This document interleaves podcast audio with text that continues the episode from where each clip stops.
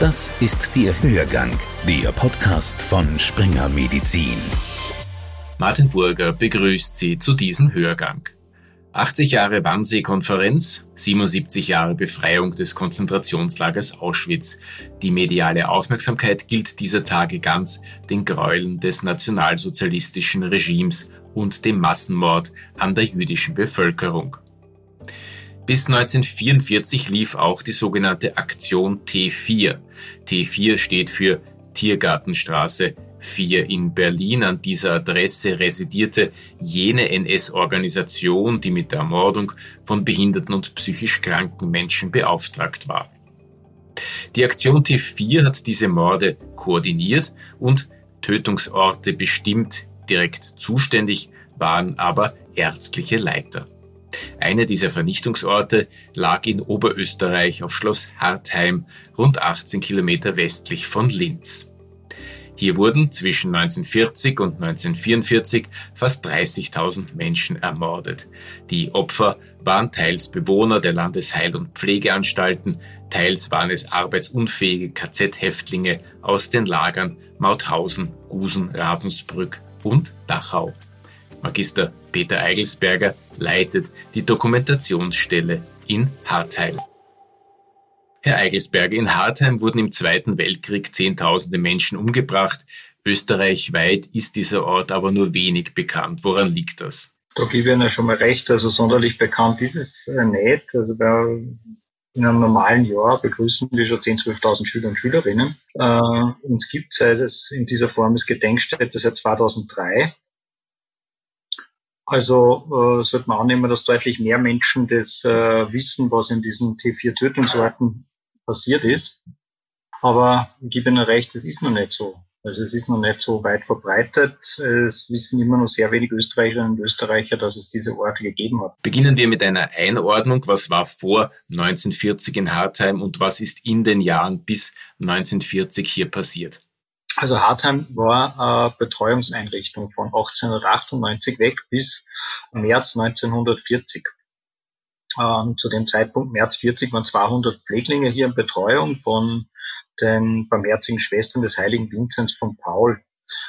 Als von den Nationalsozialisten beschlossen wurde, dass Hartheim einer dieser T4-Tötungsorte werden sollte, kamen diese 200 Pfleglinge weg, die Männer nach Baumgartenberg, das ist in der Nähe von Berg an der Donau. Also, da kamen die Frauen hin und die, die Männer kamen nach Schlierbach ins ehemalige Stift und Harzheim wurde zur Tötungsanstalt umgebaut. Im Mai 1940 ging das Morden hier los. Aus Sicht der Nationalsozialisten, was sprach für Hartheim als Tötungsort? Also es gibt jetzt nicht das eine Schlüsseldokument, das belegt, warum eigentlich die Wahl äh, dann nach Hart, auf Hartheim fiel. Aber man kann natürlich da relativ gut spekulieren. Es liegt relativ gut, äh, wenn man jetzt vor allem in der geografischen Lage in Österreich so überlegt. Also wahrscheinlich auch nicht ohne Grund befinden sich dann später auch die ganzen Lager und Außenlager von Mauthausen großteils in Oberösterreich. Aber nochmal zurück, Hartheim liegt geschickt der, äh, in der Nähe der Westbahn, näher einer großen Stadt von Linz. Also das heißt, jetzt äh, das Einzugsgebiet dieser Tötungsanstalt war auf die Ostmark und den süddeutschen Raum beschränkt. Das heißt, ich habe eine Westbahnverbindung, ich kann relativ ausgezeichnete Verbindung von Tirol, Tirol Vorarlberg rein oder von Wien äh, an der Westbahnstrecke und dann ist es schon eigentlich nicht mehr weit. Äh, Lokalbahn gab es ja immer schon raus oder äh, eben in äh, als Zwischenanstalt in Linz die große Psychiatrie in Niedern hat und eben von, von süddeutschen Raum jetzt so die, die Strecke über Passau, äh, ist auch ganz gute ausgezeichnete Zugverbindung. Also viele dieser Transporte, wo kranke und behinderte Menschen nach Hartheim kommen, erfolgt ja mit dem Zug. Und äh, die letzten Wege dann immer mit dem Bus von spätestens von Linz weg dann Richtung Hartheim. Aber es liegt relativ geschickt für das, was sie vorhaben. Und trotzdem, Hartheim ist ein kleiner Ort mit, ja, es ist schwierig zu sagen, ob es jetzt 150 Einwohner sind oder 350. Das ist immer die Frage, was ist bei der, bei der Ortschronik mitgezählt? Ist die Betreuungseinrichtung mit 200 Pfleglingen dabei? Also der Ort war einfach nicht groß und äh, liegt aber trotzdem nicht, äh, nicht wahnsinnig abseits, aber weit genug von einem großen Ballungsräumen weg. Und die Immobilie war zu haben, weil die in den Besitz des Gaues Oberdonau übergegangen ist. als äh, konfessionelle Einrichtungen von den Nationalsozialisten enteignet wurden. Da war der Landeswohltätigkeitsverein, der Oberösterreichische Landeswohltätigkeitsverein, der das, die Landesanstalt oder die Betreuungseinrichtung geführt hat. Ja, das Schloss ist, in, ist quasi enteignet worden und äh, dem Gau Oberdonau überschrieben worden und damit hatten die diese Immobilie.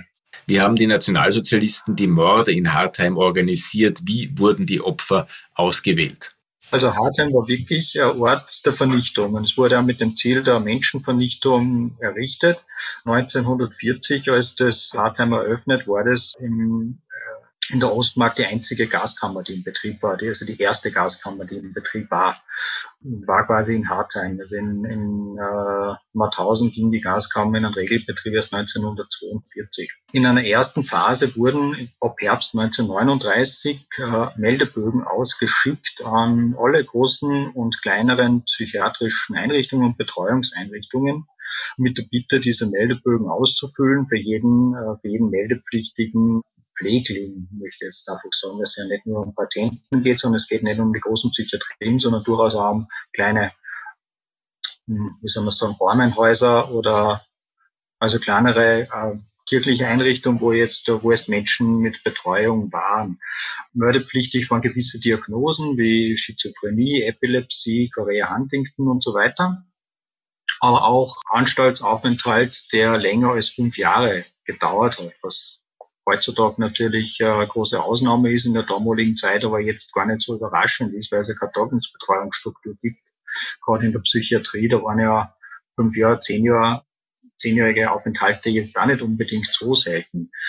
Also die, die, diese Fragen waren immer mit oder verknüpft. Gewisse Diagnosen oder fünf Jahre oder länger als fünf Jahre oder ja, die Konfession spielte eine Rolle. Juden und Jüdinnen waren meldepflichtig und die nächste Oder-Verknüpfung waren forensische Häftlinge, also jemand, der in der Psychiatrie ist aufgrund einer, einer Zwangseinweisung per Gericht, mhm. äh, weil, er, weil er straffällig geworden war. Äh, diese, diese Daten wurden mal zu Beginn erhoben. Ja bin mir ziemlich sicher, dass die, der Großteil der handelnden Köpfe in den großen Einrichtungen oder größeren oder kleineren Einrichtungen nicht wussten, warum jetzt diese Meldebögen daherkommen. Man kann es halt in, in mhm. Österreich oder der Ostmark erklären, das sind die neuen Machthaber, die das halt wissen wollen und es ist eine lästige Pflicht, das jetzt auszufüllen, weil die Fristen relativ kurz gesteckt waren, wann jetzt äh, das äh, zu beantworten war.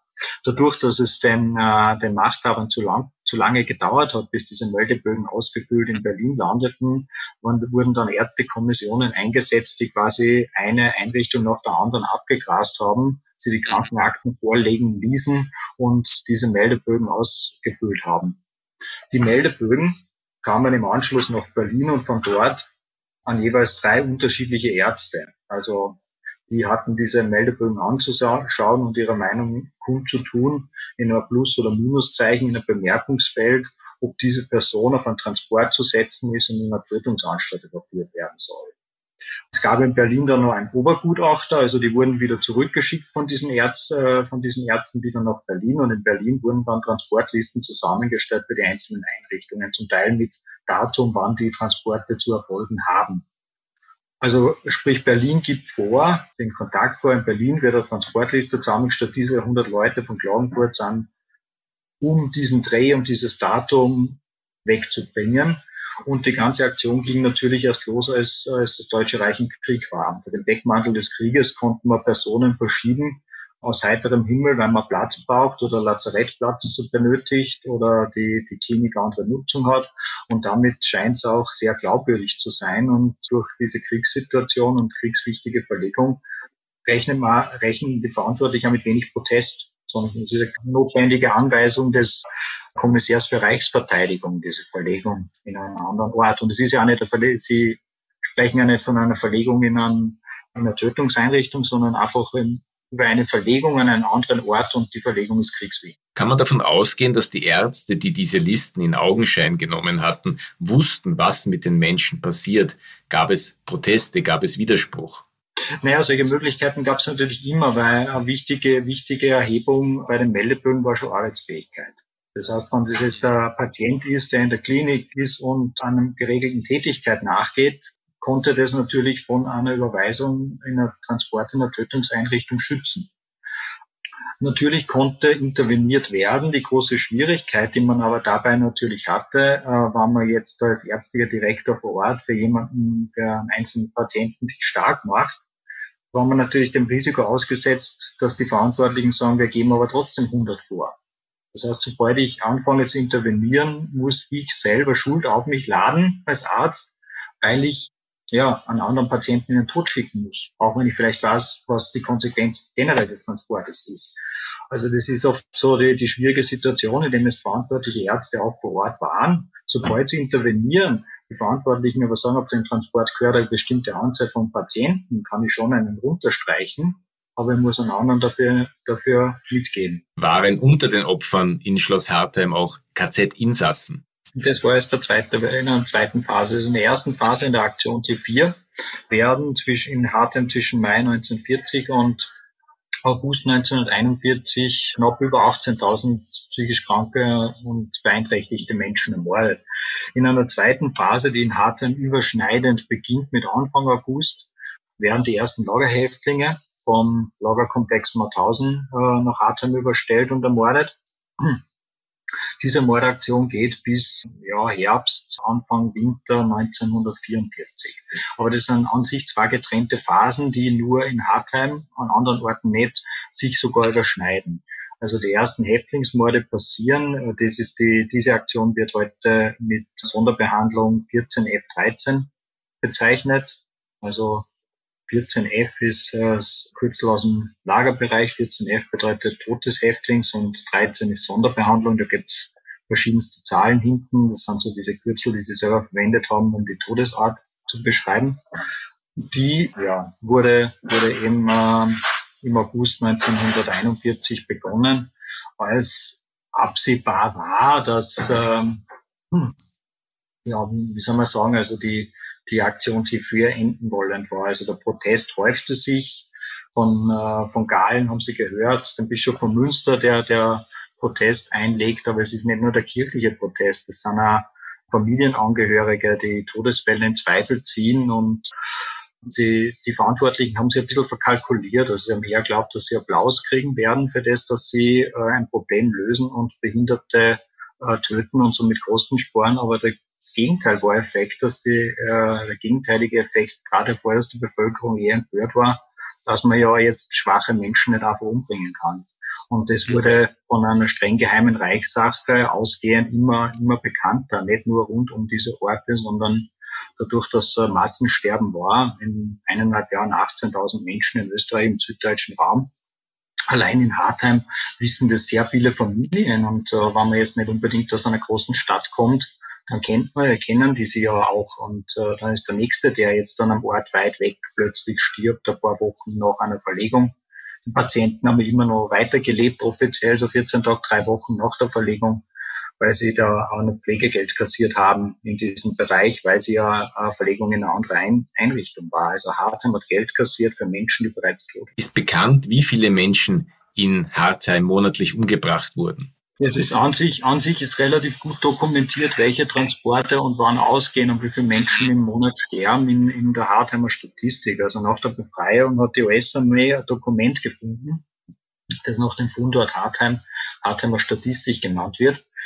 Ein Dokument, das ein Statistik im Herbst 1940 zusammengestellt hat und alle Tötungsanstalten, alle sechs umfasst, mit, äh, ja, mit Gesamtleistung, mit Monatsleistungen das ist ein, Schlüsseldokument in der Forschung, weil wir dadurch wissen, wie viel in einem Monat an, an Menschen ermordet worden sind und äh, über dadurch, dass äh, diese Tötungsanstalten in keine befreiten Orte waren, sind aber keine Unterlagen vor Ort mehr da. Also wir rekonstruieren die Opfer ja durch erhaltene Unterlagen, vor allem weil in den großen Psychiatrien die ganzen Unterlagen seit der, der Gründung der Einrichtung zumeist nur, nur existiert haben.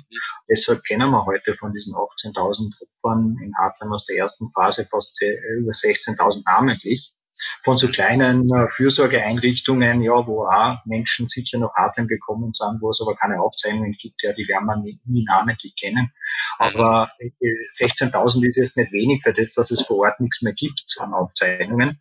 Und die Amerikaner haben diese Statistik gefunden und von daher wissen wir relativ genau, was in welchem Monat und in welcher Größenordnung man rechnen muss oder was, was, was, was passiert ist. Also es geht schon rauf bis auf so 2000 Patienten im Monat, die getötet worden waren in den mhm.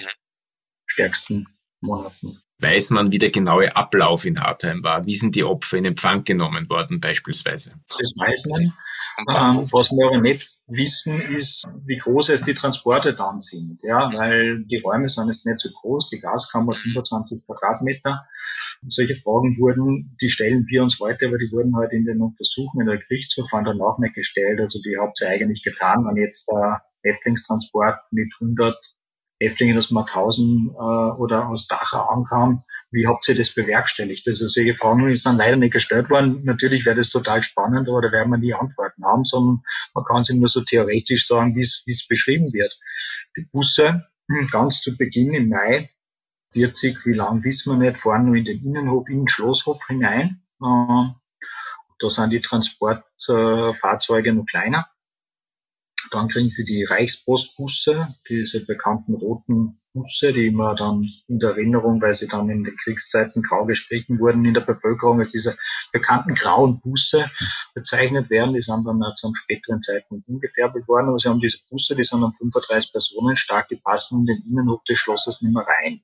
Jetzt bauen sie an der Westseite einen Schuppen an und schaffen da einen Eingangsbereich, weil an der Westseite des Schlosses waren Felder und da hat man eigentlich relativ gut auf diese Eingangssituation gesehen. Da ist ein Holzschuppen angebaut worden, quasi eine Busgarage, wo die Busse eingefahren sind.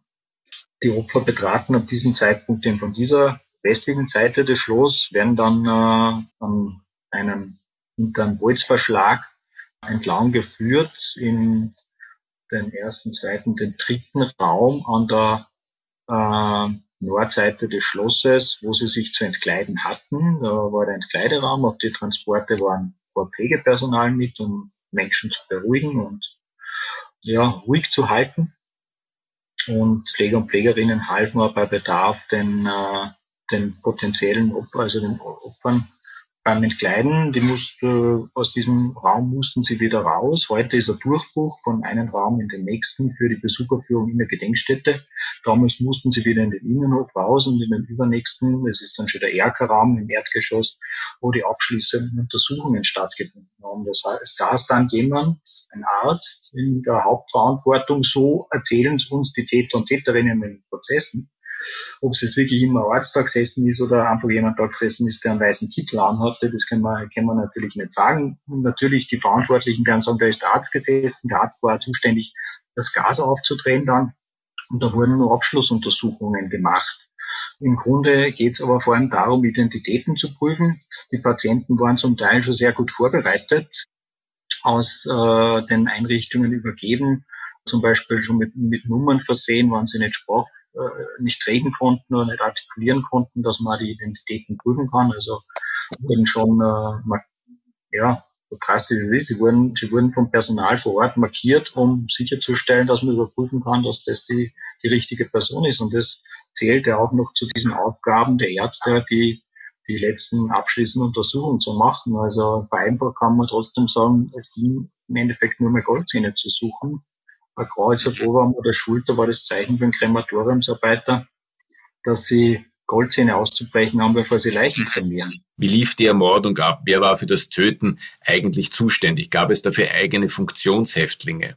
Also dieses System von Kapos und Funktionshäftlingen gab es in, in Hartheim gar nicht. Hartheim, wie gesagt, war eine Tötungseinrichtung. Eine Tötungseinrichtung, die jetzt mit dem KZ-System nichts zu tun hatte. Außer, dass sie auch in einer zweiten Phase Häftlinge ermordet haben wenn man so drastisch vielleicht sagen darf, sie waren Problemlöser. Mauthausen wird voller. Sie glauben, es ist nur unerschöpfliche Ressource an Menschen, die dann die Arbeit verrichten können im Steinbruch, die werden schwach. Hartheim war immer von der T4 geführt. Ja? Das heißt, es ist von dieser Organisation, die ihren Sitz in der Tiergartenstraße hat. 44 werden wieder sehr viele Häftlinge aus Mauthausen nach Hartheim gebracht und ermordet. Das, da ändert sich die Situation in Ungarn. Und äh, dann kommt auch die Phase, wo, ja, Auschwitz, okay, das ist gut spät. Aber jetzt, wie sich die Situation in Ungarn ändert und massiv Häftlinge Mauthausen übervoll werden, man muss es fast so drastisch schon sagen, löst die C4 ein Problem für das SS-System, für das Lager. Die müssen Leute loswerden, weil sie einfach nicht mehr wissen, wohin mit den ganzen Häftlingen. Und die, die dann zu schwach sind, werden ermordet. Und das waren immer, immer die eigenen Leute, äh, die, die da eingestellt waren. Also Hartheim war natürlich in einer ersten Phase, sieht ja da 40, 41 waren wahrscheinlich 50, 60 Mitarbeiter da, die das gemacht haben, die gut bezahlt worden sind, besser als in ihren Stammjobs. Man hat immer, nachdem das Morden dann 1941 um 1000 weitergeht, wo die Häftlinge kommen, 42 dann vor allem die Dachau-Häftlinge, 43 ist jetzt äh, nicht belegt, ob tatsächlich äh, ein Mord stattgefunden hat in Hartheim, aber es war immer Personal da, um jederzeit wieder, wieder weitermachen zu können. Wie gesagt, die Aktion T4, die erste Phase, die Mord am psychisch kranken Hunderten, wurde ja auch nur abgebrochen. Das heißt, die sind jederzeit, haben die zumindestens kann man nachweisen, dass sechs Personen immer da sind die jetzt jederzeit zur Not wieder losstarten können. Ja.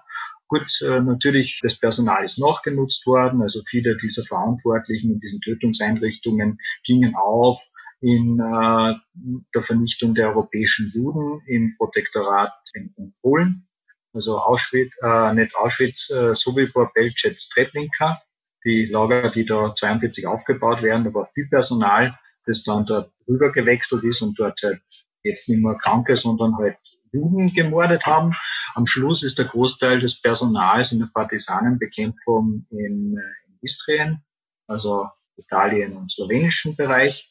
Ja, dann bringen sie halt Partisanen um. Also es war auf jeden Fall eine Einheit, nichts anderes dann halt als Menschen zu töten. Zuerst die, die eigenen Leute, die deutschen Staatsbürger, die halt krank und schwach waren, dann Juden und Jüdinnen in Polen. Am Schluss bringen sie Partisanen in San Saba um, die gegen das Deutsche Reich kämpfen. Die Frage, die sich immer stellt bei Orten wie Hartheim, ist, ob es nicht unter den Tätern auch eine Spur von Mitleid gegeben hat mit den Opfern. Es ist natürlich schon so, dass jetzt vor allem unser Wissen, vor allem aus den Prozessen in der Nachkriegszeit, in den Volksgerichtsverfahren, die stattfinden 1946, 47, 48 über Hartheim Niedernhardt oder, oder aus diesen Prozessen, die Nachkriegsösterreich stattfinden zur dezentralen Euthanasie. Also da gibt es ja schon natürlich genug Aussagen von, von, von Tätern und Täterinnen, die da mitgewirkt haben. Und zum Beispiel die Pflegerinnen aus Hartheim sagen aus, es war für sie ein Schock, als sie erfahren haben, was sie da eigentlich zu tun haben mhm. äh, und sie viel geweint haben. Mhm. Wir stellen nicht in Abrede, das glaube ich Ihnen. Aber zwei Sachen. Hartheim war eine streng geheime Sache.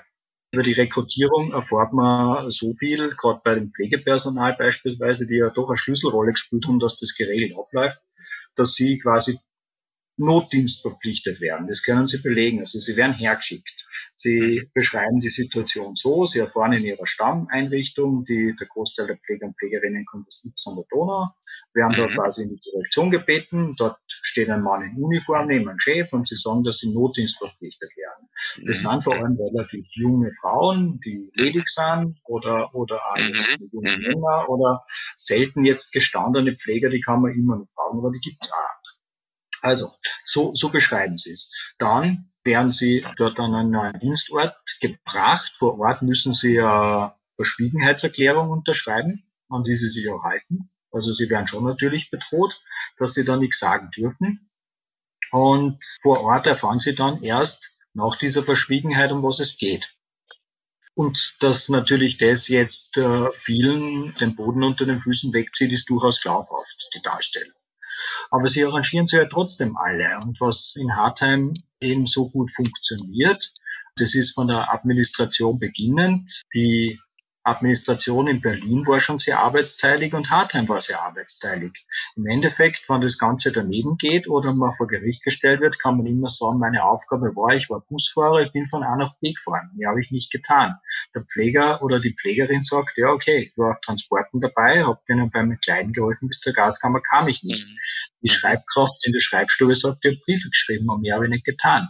Also, und das ist das, wo sie sich dann nachher nach dem Krieg auch zurechtlegen. Zu sagen, natürlich äh, bin ich mir sicher, dass der Großteil der handelnden Personen vor Ort wussten, dass das Unrecht war. Sie sind mhm. natürlich trotzdem mal ein bisschen so angehalten worden, dass, dass es heißt, es gibt ja schon ein Gesetz, das das erlaubt. Und das tritt aber erst noch, noch Nennsieg in Kraft, dass man das auch wirklich tun darf. Also Rechtssicherheit wollten alle, alle handelnden mhm. Personen haben, vom damaligen Justizminister bis, bis zum und Köpfe in den Tötungseinrichtungen. Das ist ja eh klar, weil, ich meine, ganz ehrlich, dass es Massenmord ist, das wissen die auch. Und dass das jetzt nicht durch ein, äh, durch ein offensichtliches Gesetz gedeckt ist. Andererseits, was man auch noch sagen muss, die Links ist natürlich auch zu Recht, indem man ja natürlich sagt, man braucht sie ja nur anders formuliert, man braucht sie nur Dokumente hernehmen, die aus jetzt Tatem rausgehen an Angehörige. Was finden Sie dann so Sätze sinngemäß, äh, sagt, schaut, es war doch nur eine Lösung für diese Personen, das war doch eh nur weiterhin Vegetieren und Leiden. Natürlich gab es, bevor diese Aktion war, quasi Befragungen unter betroffenen äh, Personen oder Verwandten von in der Psychiatrie lebenden Menschen, die halt wirklich schwere Fälle sind, ob es nicht jetzt so tragisch wäre, wenn die sterben würden so quasi eine Meinungsumfrage unter, unter Betroffenen, wo schon rauskam, dass ein Großteil der, der Angehörigen ja gesagt haben, es wäre nicht so schlimm, wenn sie sterben. Nur es war eine rein hypothetische Frage. Also das, das kennt ja. wahrscheinlich jeder von uns, wenn er mit Sterbenden schon mal zu tun hatte, da kommt man an einen Punkt, Begleitung von Menschen, wo es dann, wenn man gefragt wird, ja, war es schon schlimm, wenn die Person jetzt sterben könnte, und man sagt, ja, so schlimm war es nicht. Ja, das heißt aber noch lange nicht, dass man für aktive Sterbehilfe ist. Damals wie heute relativ gleich. Aber ich glaube, dass sie die, die betroffenen Personen es, es nicht leicht war, äh, das zu machen, weil so abgebrüht war kaum jemand. Äh, ich glaube ihnen, dass es sehr schwer war. Ich glaube ihnen, dass sie geweint haben. Ich glaube ihnen, dass sie aber ja, einfach nicht den Mut hatten, Nein zu sagen. Und das ist natürlich aus heutiger Sicht leicht gesagt, weil äh, wenn man jetzt sagt, ja okay, dann kündige ich halt meinen Job und bin halt kein Krankenpfleger mehr, läuft halt auf äh, deutliches viel mehr in der Diktatur, auch über den, das AMS und so. Die haben ganz andere Möglichkeiten und Mittel, so, so die können das Leben ganz schwer machen, dass man keinen Job mehr findet. Es gibt da noch einen Krankenpfleger, Frank Zitter, auch einer der Pfleger, die von Ups dort Team verpflichtet worden sind, der sich verweigert hat. Der hat gesagt, ich mach's nicht. Ja, und passiert ist ihm, ja, eigentlich gelinde gesagt gar nichts. Er geht genau den gleichen Weg wie alle. Er wird dienstverpflichtet, hingeschickt. Er fährt dort, er ist nur, nur zehn Tage da, weil er darum kämpft, wieder wegzukommen. Die zehn Tage erklärt er so, dass das so lange gedauert hat, bis er den Termin beim verantwortlichen Dr. Lunauer kriegte. Ihm wurde auch so nahegelegt, ja, wenn Sie Ersatz finden, dann kann er, kann er aufhören. Und dann ist er zurückversetzt worden in seine Stammeinrichtung. Drei Monate später ist er eingezogen worden. Er war damals 38 Jahre alt. Er wäre halt nicht eingezogen worden. Aber ihm passiert eigentlich nichts. Er wird auf kein Himmelfahrtskommando geschickt, wie man es äh, wie man's, äh, an die Ostfront oder so, wo man sich denkt, da, wo es gefährlich war, der, der sitzt dann in, als Sanitäter in äh, Maueröhling im, im Sanatorium. Also der sitzt gar nicht weit weg von daheim, ziemlich lang und wird erst ganz am Schluss einmal irgendwo nach Norddeutschland als Soldat dann beordert. Ihm ist nichts passiert. Ein Fall von Zivilcourage am Ende eines Gesprächs über die Tötungsanstalt Schloss Hartheim in Oberösterreich, wo während der NS-Herrschaft Zehntausende psychisch kranke und behinderte Menschen und zuletzt auch KZ-Häftlinge umgebracht wurden. Die Räume, in denen die geschilderten Verbrechen stattfanden, bilden heute einen Teil der Gedenkstätte Schloss Hartheim. Auf der Ostseite des Schlosses befindet sich auch ein Friedhof, auf dem im Jahr 2002 Überreste der Ermordeten beigesetzt wurden. Und der Hörgang kommt nächste Woche wieder mit einem neuen Thema. Bis dann. Hörgang, der Podcast von Springer Medizin. Springer Medizin.